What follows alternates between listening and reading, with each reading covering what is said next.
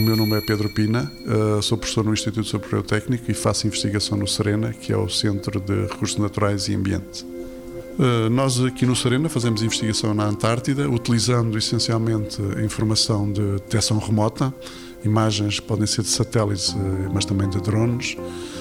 e estamos, nesta altura, a fazer a cartografia da vegetação nas zonas livres de gelos da Antártida desde o início dos anos 70.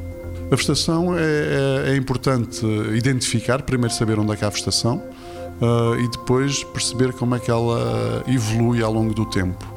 E a vegetação é um bom indicador climático, ou seja, depende das, das condições ambientais para se expandir se as condições forem mais favoráveis, ou então para, digamos, regredir ou desaparecer se as condições ambientais não forem favoráveis.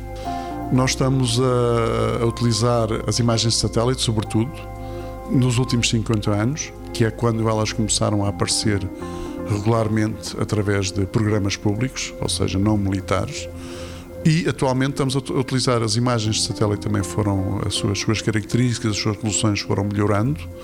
E hoje em dia também estamos a utilizar imagens de drones que nos permitem perceber uh, muitos dos detalhes que não conseguem ser vistos nas imagens de satélite. E através desta, da integração desta informação com características variadas é que conseguimos construir os mapas com elevada precisão. 90 Segundos de Ciência é uma produção conjunta da Antena 1, ITQB e FCSH da Universidade Nova de Lisboa, com o apoio da Nova Artis e Santander Universidades.